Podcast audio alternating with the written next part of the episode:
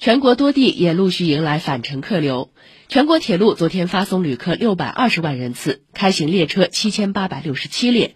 长三角珠三角成渝等区域的中短途铁路客流开始增加。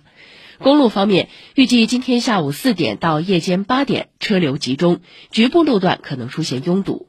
民航方面预计客流将在明天出现集中返程情况。